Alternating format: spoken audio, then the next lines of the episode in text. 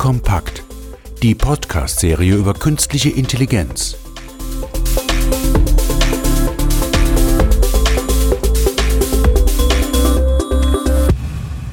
Ja, schönen guten Tag, meine Damen und Herren, zur heutigen Ausgabe von KI Kompakt. Ich habe heute das Thema vorgenommen, künstliche Intelligenz im Finanzwesen. Wo stehen wir da eigentlich ähm, im Markt? Und hierzu freue ich mich ganz besonders, Herrn Michael Berns ähm, in meinem Podcast als Gast hier begrüßen zu können. Guten Tag, Herr Berns. Vielen Dank, dass Sie mich dazu genommen haben. Ich freue mich sehr auf das Gespräch mit Ihnen. Ja, der Berns ähm, ist ähm, bei PwC Europe der ähm, Leader für AI und Fintech auch spannende Kombination, ist ähm, Autor einer Studie genau zu diesem Thema auch. Da werden wir gleich noch drauf einsteigen. Also wo steht eigentlich das Finanzwesen bei der Anwendung im Reifegrad ähm, von künstlicher Intelligenz? Ähm, hält die eine oder andere Keynote ähm, und hat eine sehr spannende AI-Vergangenheit, diverseste Projekte gemacht. Aktuell baut er bei PwC Produkte mit AI ähm, auf, ähm, berät Kunden natürlich strategisch in diesem Sinn, Sinne und hat, ich würde mal sagen, eine sehr, sehr langjährige Historie bereits mit Projekten rund um künstliche Intelligenz und eben auch der Beratung von Firmen im Einsatz dessen. Also herzlich willkommen, Herr Berns, nochmal hier heute im Podcast. Vielen Dank. Ähm, Gehen wir doch mal vielleicht direkt ähm, rein. Warum verbinden wir sozusagen als ähm, ja, vielleicht Privatleute, aber auch als ähm, Geschäftsmenschen äh, mit Finanzwesen nicht automatisch Innovation oder gar mit künstlicher Intelligenz? Ich glaube, die äh, Finanzwirtschaft äh, war sicherlich sehr innovativ, als dann äh, vor vielen hundert Jahren äh, quasi die doppelte Buchhaltung, als auch dann das Finanzwesen in London und auch dann das Versicherungswesen hochgezogen ist. Da gab es sehr viele innovative Produkte, aber das hat sich eben über einen größeren Zeitraum dann auch geändert. Und wenn man heute eben über die Banken spricht, also quasi nach der Finanzkrise von 2008, dann sind wir jetzt eben in einem anderen Setup, wo die Banken teilweise sich sehr verändert haben, wo der Fokus eben nicht rein auf Innovation ist. Man muss aber auch sagen, das war früher anders und man muss auch sagen, dass es wirklich darauf ankommt, wo befinde ich mich auf der Welt, welche Banken gucke ich mir an. Also wenn ich mir die Banken im deutschen Rahmen betrachte, dann habe ich vielleicht eine andere Herangehensweise an Innovation, auch eine andere Investment in, in dieses Thema als jetzt in USA oder, oder Asien. Also wir haben ja in Deutschland den eigentlich einen Status, wo wir sehr, sehr viele Banken haben, weil wir eben das äh, Verbundsystem und die Sparkassen und eben auch eine ganze Reihe von Privatbanken haben. Das sieht eben in anderen Ländern anders aus. Ich mache jetzt ein Beispiel von Indien zum Beispiel, wo äh, was die Banken und auch die, die Wettbewerber das äh, eher noch unterversorgt ist. Also es gibt Länder, wo einfach noch sehr, sehr viel in Sachen Innovation passiert im Finanzwesen, aber wir sind da eben im Moment zumindest nicht dabei. Mhm. Und hat Ihre Studie da einen Ansatz ergeben, warum das ist? Also wo haben wir den Faden verloren? Oder anders gefragt, woran scheitern die deutschen Banken konkret bei der Innovationskraft oder auch bei der Umsetzung von selbiger? Vielleicht sollten wir noch mal ganz kurz darüber reden, worum es in dieser Studie ging, weil ich möchte jetzt nicht sagen, dass ähm, künstliche Intelligenz oder KI oder AI alles ist, was Innovationen angeht. Äh, gibt ja auch noch viele andere Themen in dem Bereich. Mhm. Ähm, aber ich würde persönlich sagen, dass eben die Finanzkrise auf der einen Seite so ein bisschen auch dieses ganze Thema Fintech und Ragtech und dann auch InsurTech äh, kreiert hat, äh, weil einfach das Vertrauen in die Banken irgendwo äh, etwas zerstört war. Außerdem eben auch äh, die Realisierung, dass man als Finanzinstitution nicht alle Probleme äh, selber lösen kann und sollte und deswegen auch eine andere Herangehensweise. Haben wir jetzt da irgendwas verschlafen, würde ich so nicht direkt ausdrücken. Ich würde einfach sagen, so wie die deutschen Banken vor der Finanzkrise aufgestellt waren, ähm, hat es sie halt in anderen Maße erwischt. Also äh, ich sage jetzt mal in Richtung äh, Basel, Regulation.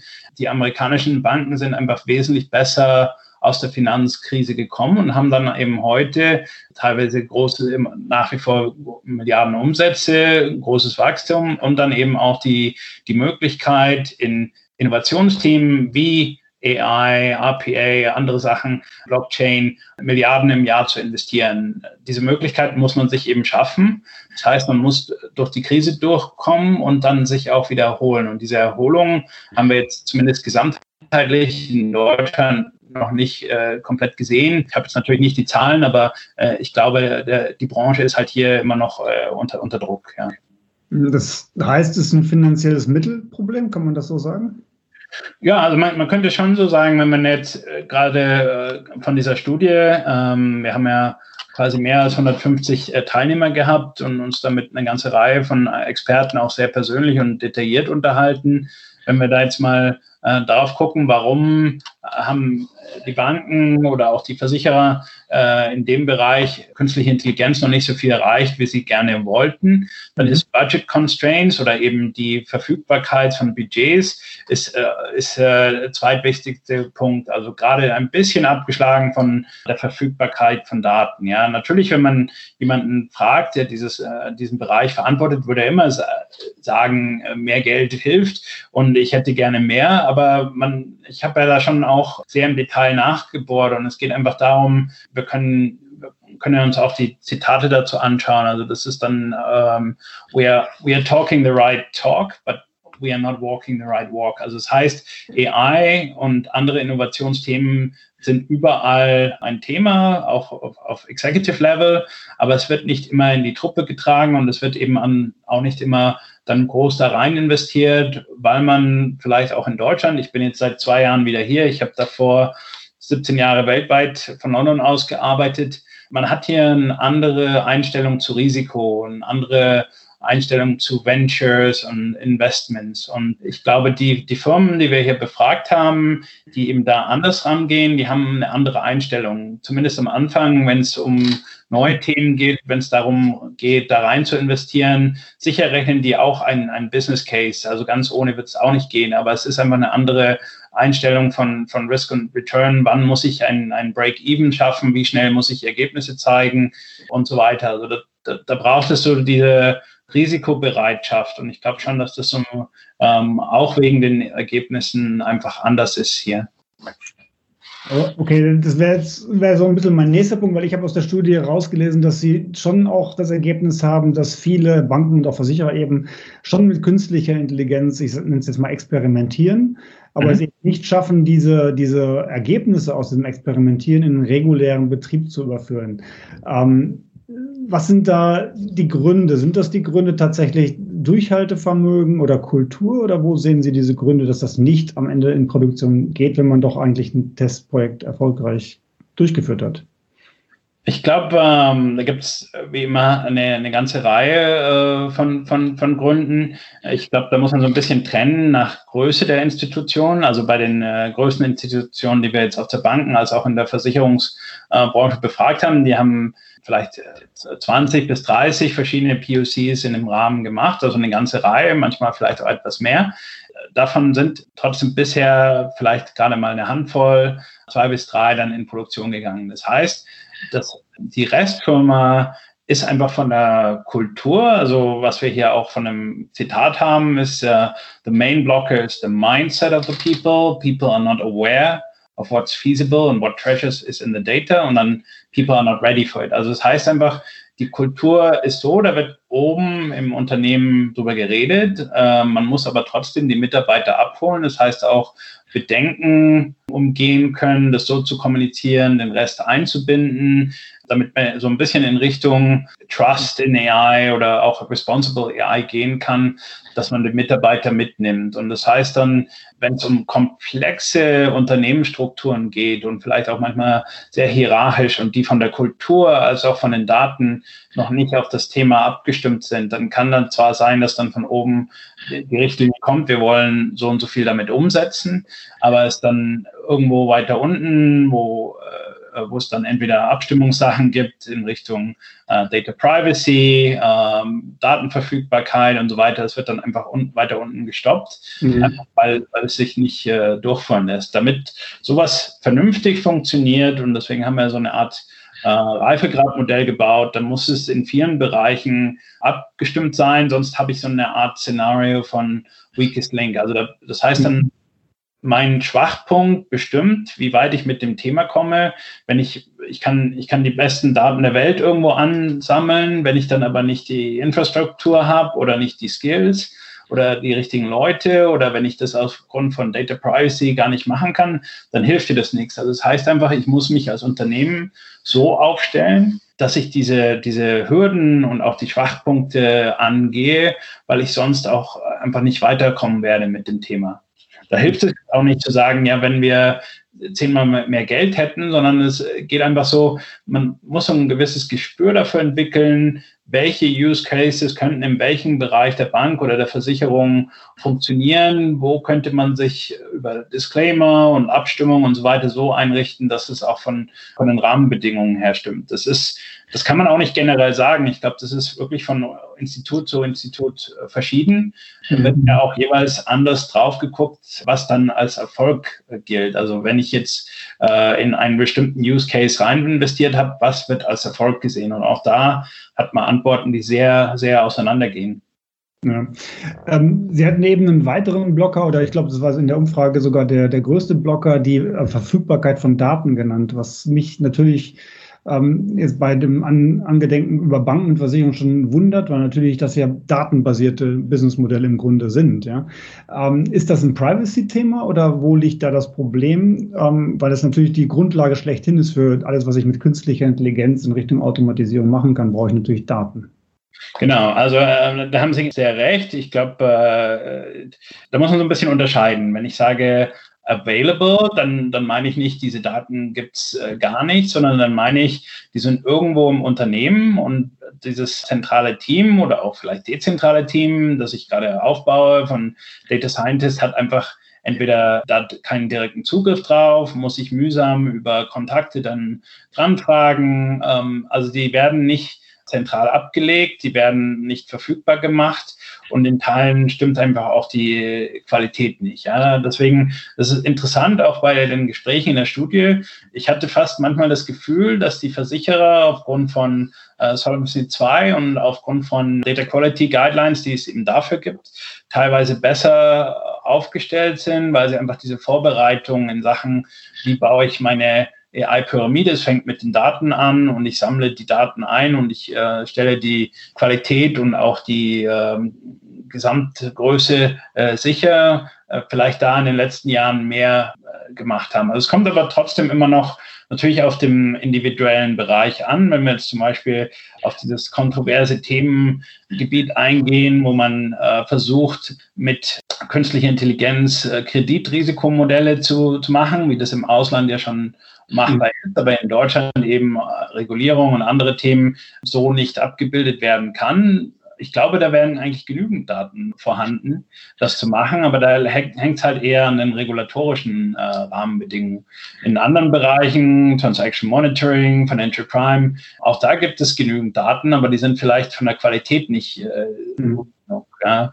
Im, Im Insurance-Bereich wäre es dann in Richtung Claims und so weiter. Also da muss man schon noch unterscheiden, aber ich glaube, da wird einfach noch zu wenig äh, an Daten zentral abgespeichert und zu wenig von diesen Daten, die dann abgelegt werden, werden eigentlich benutzt. Also da hatten wir zwei spezielle Fragen. Eben einmal, wie viel wird zentral ähm, hingelegt in, in, Richtung Daten und wie viel äh, wird davon benutzt. Und beide sind unter 50 Prozent. Also das sind halt meiner Meinung nach teilweise immer noch diese alten Data Warehouse Projekte, wo man einfach sagt, wir müssen jetzt mal Daten einsammeln gehen, aber noch nicht sich überlegt, für welchen Use Case brauche ich die und wie sollte ich die dann strukturieren und so weiter. Also da geht es schon noch an große Hausaufgaben in Richtung äh, Master Data Management und äh, allgemeine Richtlinien für Daten.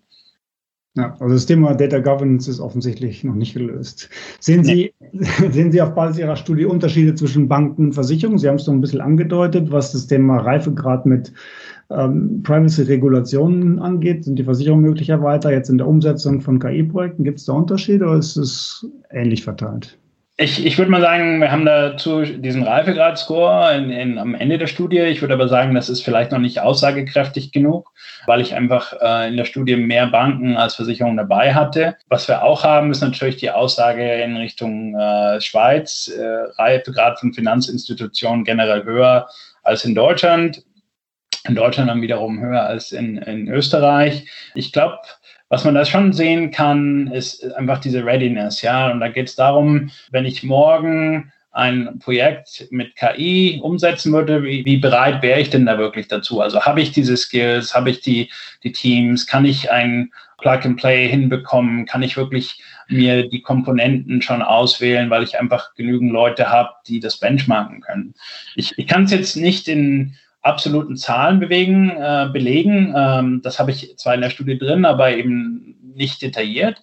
Ich würde es aber an Gesprächen mit verschiedenen Institutionen festmachen. Ich habe mich ja in den letzten Jahren auch, äh, nachdem ich in Deutschland zurück bin, auch viel mit den Versicherungen unterhalten. Und häufig ist es so, ähm, da wird dann, wenn man einen, einen neuen Use Case oder einen neuen Algorithmus äh, bespricht, dann wird dann halt schon gefragt, wie haben Sie das gebenchmarkt? Wie steht diese Lösung im Vergleich zu der und der Benchmark da? Also man merkt halt ganz genau, da wird schon sehr viel äh, Best of Breed und Plug and Play gemacht und dann weiß man halt einfach genau schon, was hat man im Unternehmen und man würde dann diese Komponenten sehr schnell und flexibel austauschen wollen, was halt in so einem dynamischen Umfeld wie AI und hier eine neue Python-Library ähm, auch notwendig wäre. Aber man tauscht es halt aus in dem Wissen, das haben wir doch schon gebenchmarkt, ja. Und dieses quasi Awareness oder diese Sichtweise habe ich so auf der Bankenseite noch nicht gesehen. Wird es nach und nach auch geben, aber ähm, ich glaube, da, da ist, das, das wäre jetzt so ein, aus einer Anekdote, einer dieser, dieser Unterschiede, ja, den ich jetzt noch nicht in absoluten Zahlen belegen kann, wo ich aber sagen kann, dass die äh, quasi mit dem höchsten Reifegrad da schon sehr nah dran sind, so ein komplettes Verständnis zu haben, welche Use Cases könnten denn funktionieren, was haben wir dann in dem Bereich schon gemacht. Äh, wir probieren nicht mehr wild irgendwelche Anbieter im Markt oder irgendwelche Lösungen aus, sondern wir haben da äh, eine Benchmark und dann muss der Anbieter erstmal beweisen, wie er sich damit schlägt und dann gehen wir weitere Gespräche ein. Ja. Mhm. Okay, wenn man, wenn man jetzt nochmal tatsächlich heute in die ähm, Bankenversicherung reinguckt, ähm, sehen Sie bereits eingesetzte, umgesetzte KI-Use-Cases? Also welche sind, welche sind das und welche sind die für Sie am erfolgsversprechendsten, wenn man jetzt mal den Reifegrad betrachtet? Also auf, auf der Bankenseite, auch das ist ja Teil der Studie, da wird schon ähm, relativ viel gemacht im äh, Bereich Anti-Fraud oder Financial Crime Compliance. Auch das waren ja meine Anfänge quasi in dem äh, Bereich.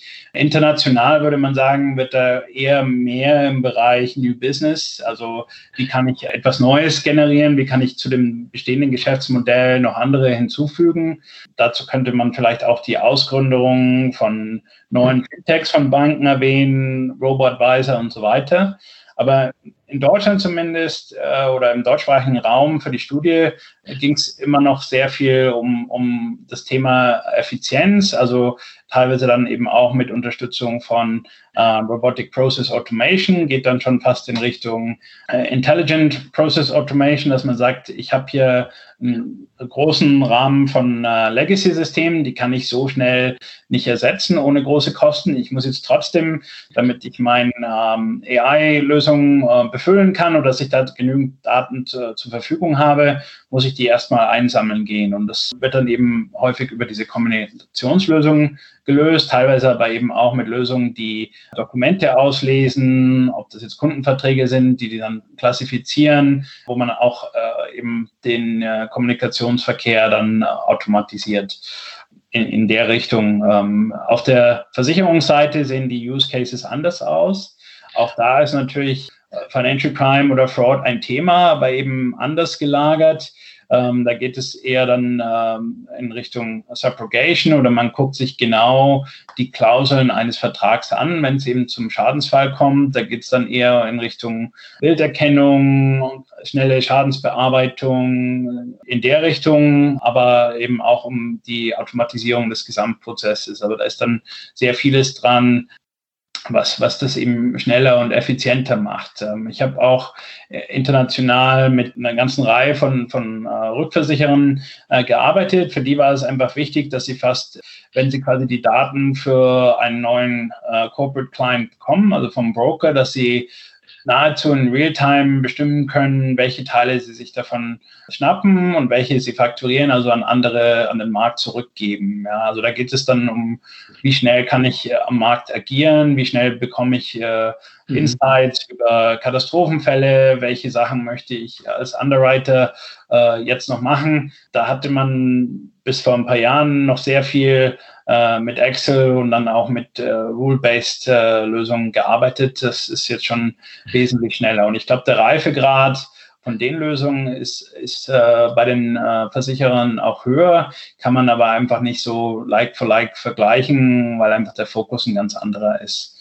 Also ich müsste ja die, den ganzen Underwriting Circle automatisieren und ersetzen. Der ist halt vielleicht kann man noch äh, über unterschiedliche Industrien reden, aber der ist halt näher dran als das, was wir jetzt auf dem, im Bankensektor haben. Da haben wir von Investmentbanken, Corporate Banken, Lokalbanken, äh, gibt einfach zu viele verschiedene Ausprägungen von verschiedenen äh, Lösungen, die man da bauen könnte im Bankenbereich, weil es einfach sehr darauf ankommt, worauf welches Kundensegment, ja.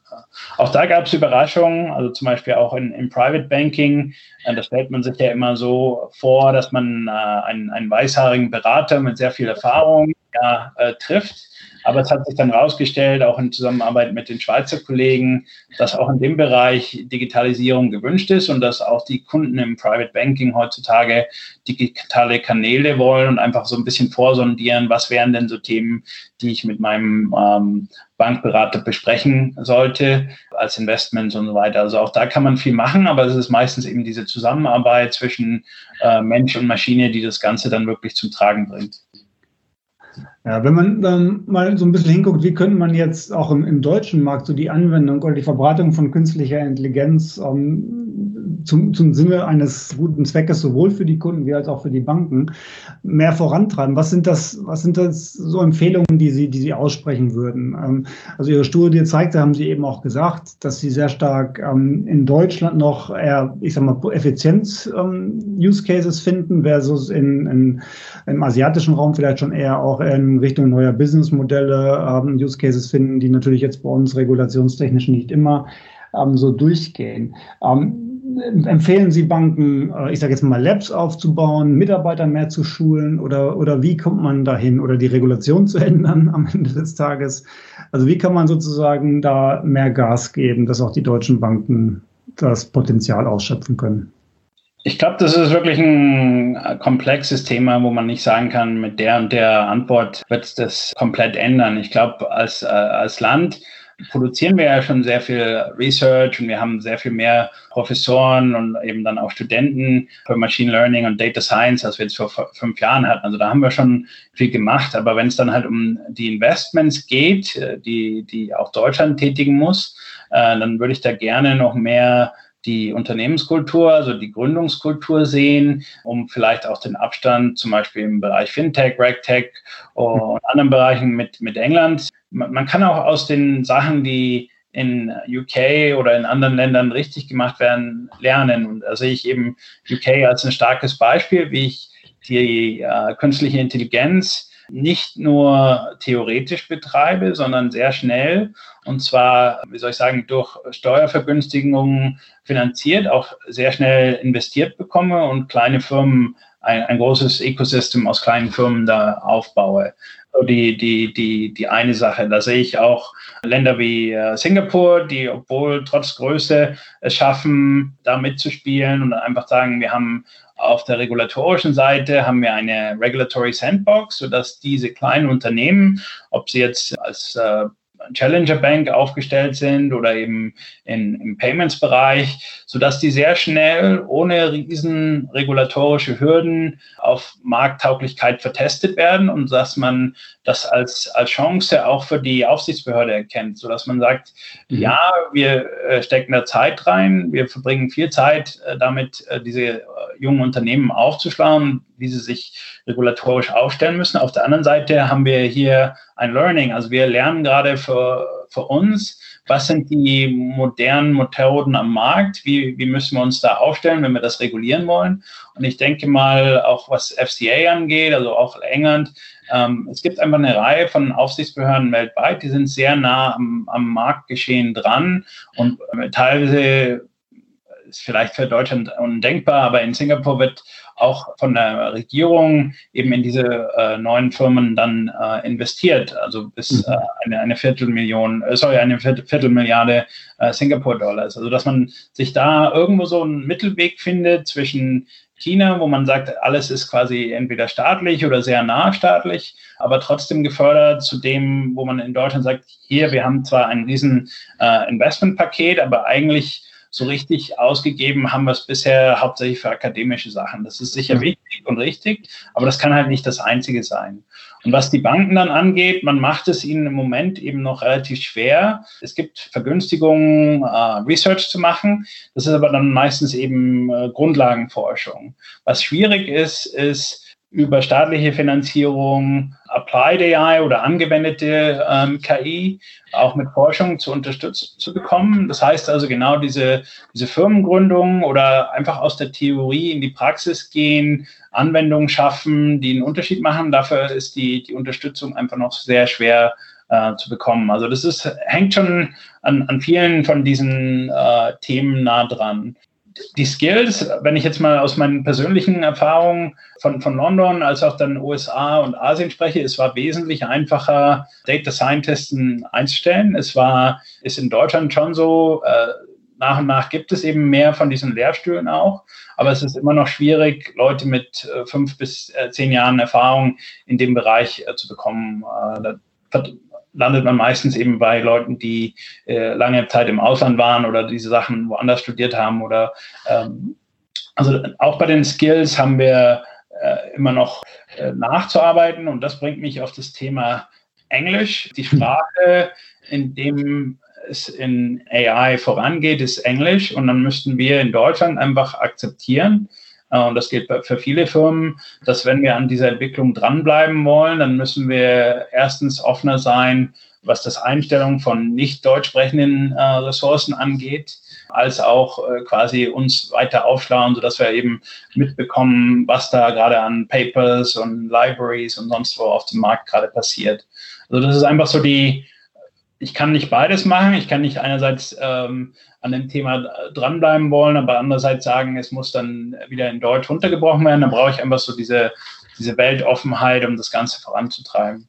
Mhm. Und was, was die Banken angeht, wie gesagt, also das liegt halt einfach an der Gesamtsituation, wo manchmal der Fokus einfach ein anderer ist. Aber ich glaube, was ich mehr gerne sehen würde, wäre einfach die Kommunikation die auch die mittleren Ebenen und auch die Mitarbeiter mitnimmt, wenn dann eben diese Use Cases umgesetzt werden, um ihnen wirklich äh, die, die Furcht davor zu nehmen und ihnen einfach nahezubringen, dass AI sicherlich Arbeitsplätze verändern wird, aber nicht unbedingt immer direkt ersetzen wird. Also auch wenn ich jetzt so über die letzten sieben Jahre Revue, Revue passieren möchte, wo ich mich in dem Bereich Big Data und AI weltweit rumgeschlagen habe, wir haben seltenst irgendwelche Business Cases gebaut, wo wir hunderte von Leuten ersetzt haben. Wir haben meistens zusammen mit Management, aber dann auch mit den einzelnen Mitarbeitern Sachen gebaut, die das den Mitarbeitern erlauben, einen anderen Fokus zu bekommen. Das heißt, die Routine-Tätigkeiten werden reduziert und die Mitarbeiter können sich dann, sage ich mal, Financial Crime können sich auf die Sachen fokussieren, die wirklich wichtig sind, wo man sich wirklich im Detail mit beschäftigen würde oder im Rahmen von Chatbots. Man hat äh, Zeit, sich mit den wichtigen Kunden zu beschäftigen. Die automatisierte Lösung zeigt einem an, welche äh, anderen Anrufe oder Gespräche oder Meetings man machen könnte. Also es geht eigentlich nicht um dieses reine Ersetzen, sondern es geht um eine Veränderung. Und das heißt, ich brauche so eine gewisse Offenheit für Veränderungen, aber es braucht auch eine Kommunikation und auch ein Training für ähm, AI um mhm. die Furcht davor zu nehmen. Wenn ich jetzt einfach in die Medien gucke, sehe ich da noch sehr, sehr viel Negatives, wenn, wenn es um, um eigentlich mein, mein Lieblingsthema geht. Ja. Ähm, empfehlen Sie sozusagen den traditionellen Banken mehr mit Fintechs zusammenzuarbeiten, um diese Innovationskraft sozusagen injiziert zu bekommen? Oder sehen Sie eher einen Weg, ähm, selber sich Leute an Data Scientists einzustellen und aus sich herauszuwachsen? Was ähm, ist der schnellere aus Ihrer Sicht?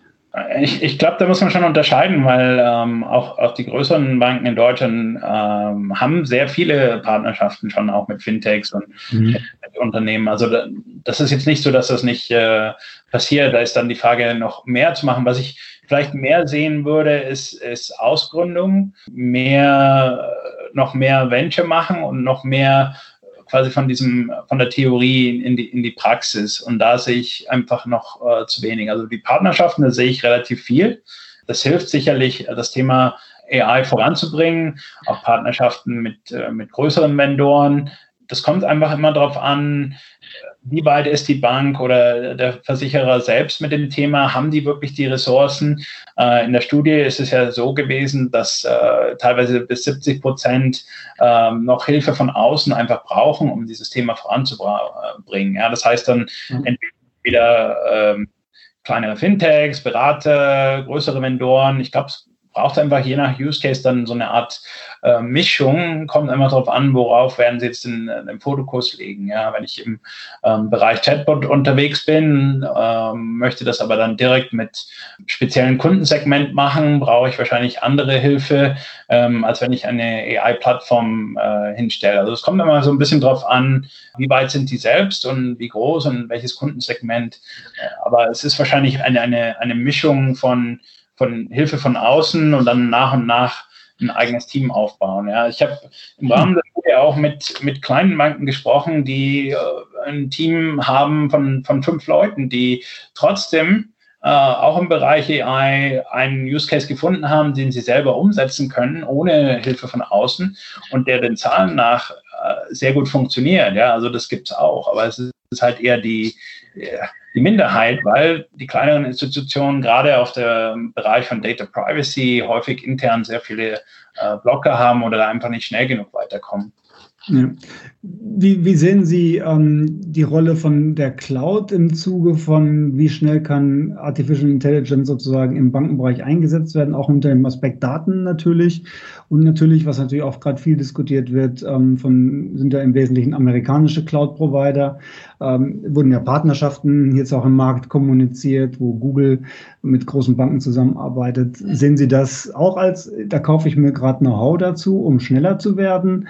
Ähm, oder wie sehen Sie diese Bewegung? Das, das sehe ich äh, durchaus so. Natürlich muss man halt immer sagen, auch, im, auch im deutschen Markt, äh, wenn ich jetzt auch die chinesischen Cloud-Anbieter äh, dazu nehme oder auch die amerikanischen, ist es so, natürlich gibt es da immer eine gewisse Furcht von Wettbewerb oder wer, wer hat da die Daten. Aber äh, wenn es wirklich äh, in Richtung strukturelle Veränderungen geht und ich muss ganz anders an den Markt rangehen, dann muss ich größere Schritte gehen und dann muss ich vielleicht auch in dem Bereich äh, Risiko eingehen. Also insofern wenn man die freie Wahl hätte und ein unbegrenztes Budget, dann würde man wahrscheinlich, so wie das manche Versicherer machen, einfach sagen, ich mache hier meine, meine Multicloud-Strategie, ich mache das sehr dynamisch, ich gucke mir in regelmäßigen Abständen an pro Use Case, wer ist da am nächsten dran mit den quasi vorgefertigten Teilen und ich baue dann daraufhin meine eigenen Lösungen drauf. Aber ich benutze einfach mal alle und gucke einfach so in einer Art Realtime-Benchmark, wer ist für welchen Use Case am besten und wie kann ich mich da aufstellen. In der, in der Praxis ist es aber so, dass die wenigsten Unternehmen äh, entweder die Budgets oder auch die den Rahmenbedingungen in Sachen Compliance und äh, Zeit und so weiter haben, um eine, eine Multi-Cloud-Strategie erfolgreich umzusetzen. Und deswegen müssen sich eben die meisten einschränken und dadurch kommt es eben dann einfach auch zu, zu der Wahl von ähm, verschiedenen Anbietern. Also das ist einfach so eine Art Innovation, ähm, mit dem Markt mitgehen, äh, neue Wege gehen, von außen neue Impulse reinbringen, die ich sehr gut äh, verstehen kann. Es ist halt leider so, und da müssen wir uns in Deutschland auch äh, in anderen Dingen an die Nase fassen, auch im Thema Internet, ja. Ich meine, Mitte der 90er Jahre, Ende der 90er Jahre, das haben wir damals in Richtung ISP-Provider, viele andere Themen, die da dranhängen, Suchmaschine, alles andere, einfach äh, den Amerikanern überlassen, das zu tun. Und im Moment ist es eben für Cloud in, in manchen Dingen ähnlich. Und wenn wir uns da nicht abgrenzen in Richtung Europa und eine gemeinsame Lösung finden, ich sage jetzt nicht einen neuen Cloud-Anbieter, sondern einfach eine, eine, eine Lösung, wie man sich davon abgrenzen kann, dann wird man halt äh, in ein paar Jahren sich dann überlegen können, nehme ich mir jetzt die Produkte von der Stange aus USA oder aus China. Also das wird dann so die, die Auswahl sein. Da sind wir noch nicht, aber so das Ganze noch äh, mit Ruhe zu betrachten und da äh, einfach zuzugucken, was da gerade passiert, ist eigentlich nicht angesagt, zumindest nicht, wenn wir in dem Thema KI äh, international mitspielen wollen. Aber es ist dann auch kein, kein äh, rein deutsches Thema, sondern sicher ein europäisches. Ja. Ja, das stimme ich Ihnen zu. Also da ist sicherlich Nachholbedarf, ähm, wobei es natürlich gegen die Großen auch nicht so ganz einfach sein wird. Ja.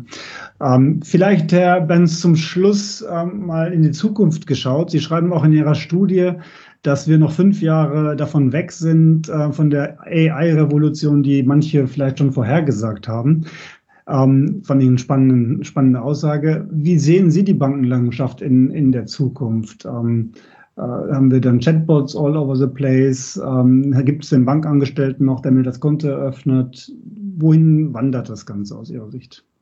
Äh, das ist eine interessante Frage. Ich habe inzwischen dazu äh, mit den Kollegen aus den Niederlanden an einer anderen Studie ähm, gearbeitet, die äh, quasi mal so in fünf Jahre in die Zukunft guckt, was AI für Europa äh, bedeutet. Kann ich gerne ähm, im Nachgang anfügen. Aber natürlich haben die Banken im Moment so äh, quasi die Aufgabe, sich selbst irgendwo neu zu finden und sich auch anders zu definieren als, früher. Also einfach nur die Bereitstellung von einem, einem Brand und auch von äh, Finanzen alleine wird nicht mehr reichen. Das liegt halt auch an den Herausforderungen, das liegt an der Dynamik im Markt, das liegt an der Finanzkrise, wo sich einfach mal vieles geändert hat. Trotzdem sehe ich, also ich sehe, wie viele andere wahrscheinlich auch, ich sehe einfach noch, wie viele Banken wir in Deutschland einfach haben, wie, wie viel sich da eigentlich noch konsolidieren müsste.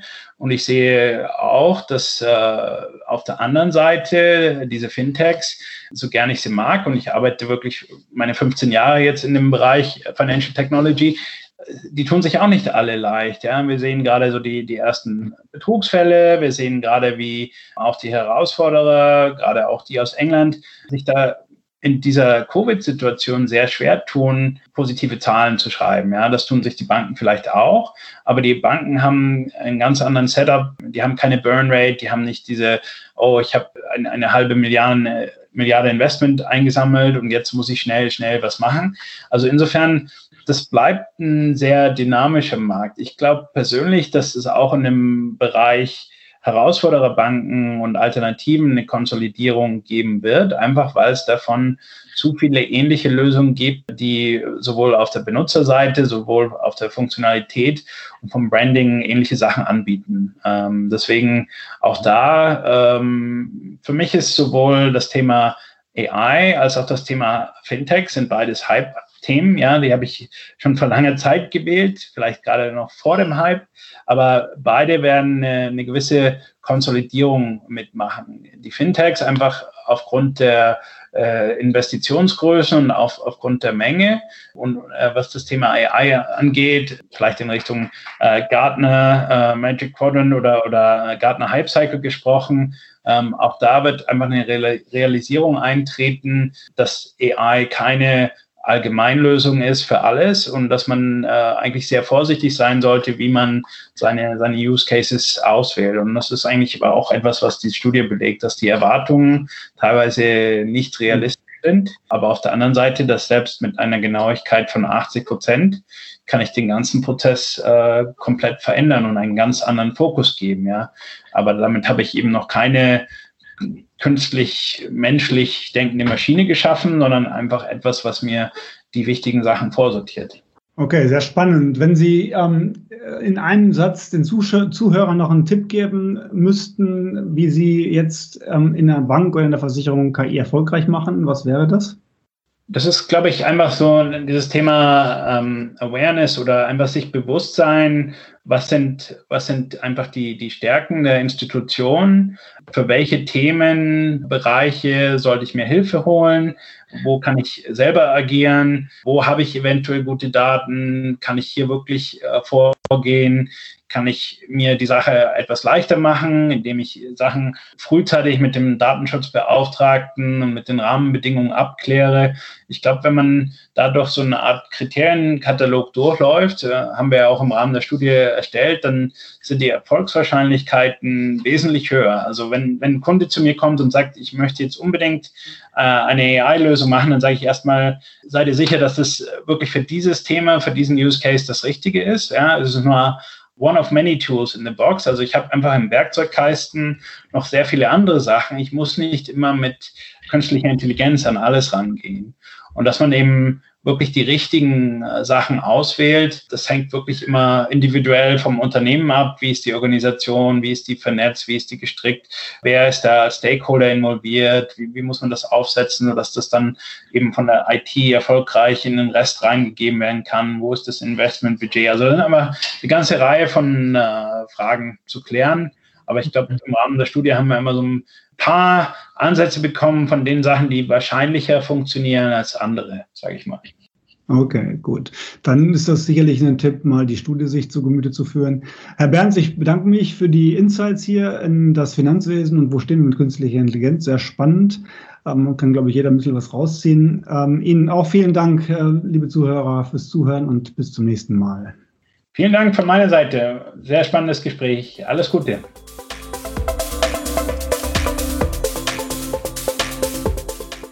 Weitere Informationen zu künstlicher Intelligenz finden Sie im Web unter www.sas.de-ki-kompakt-podcast.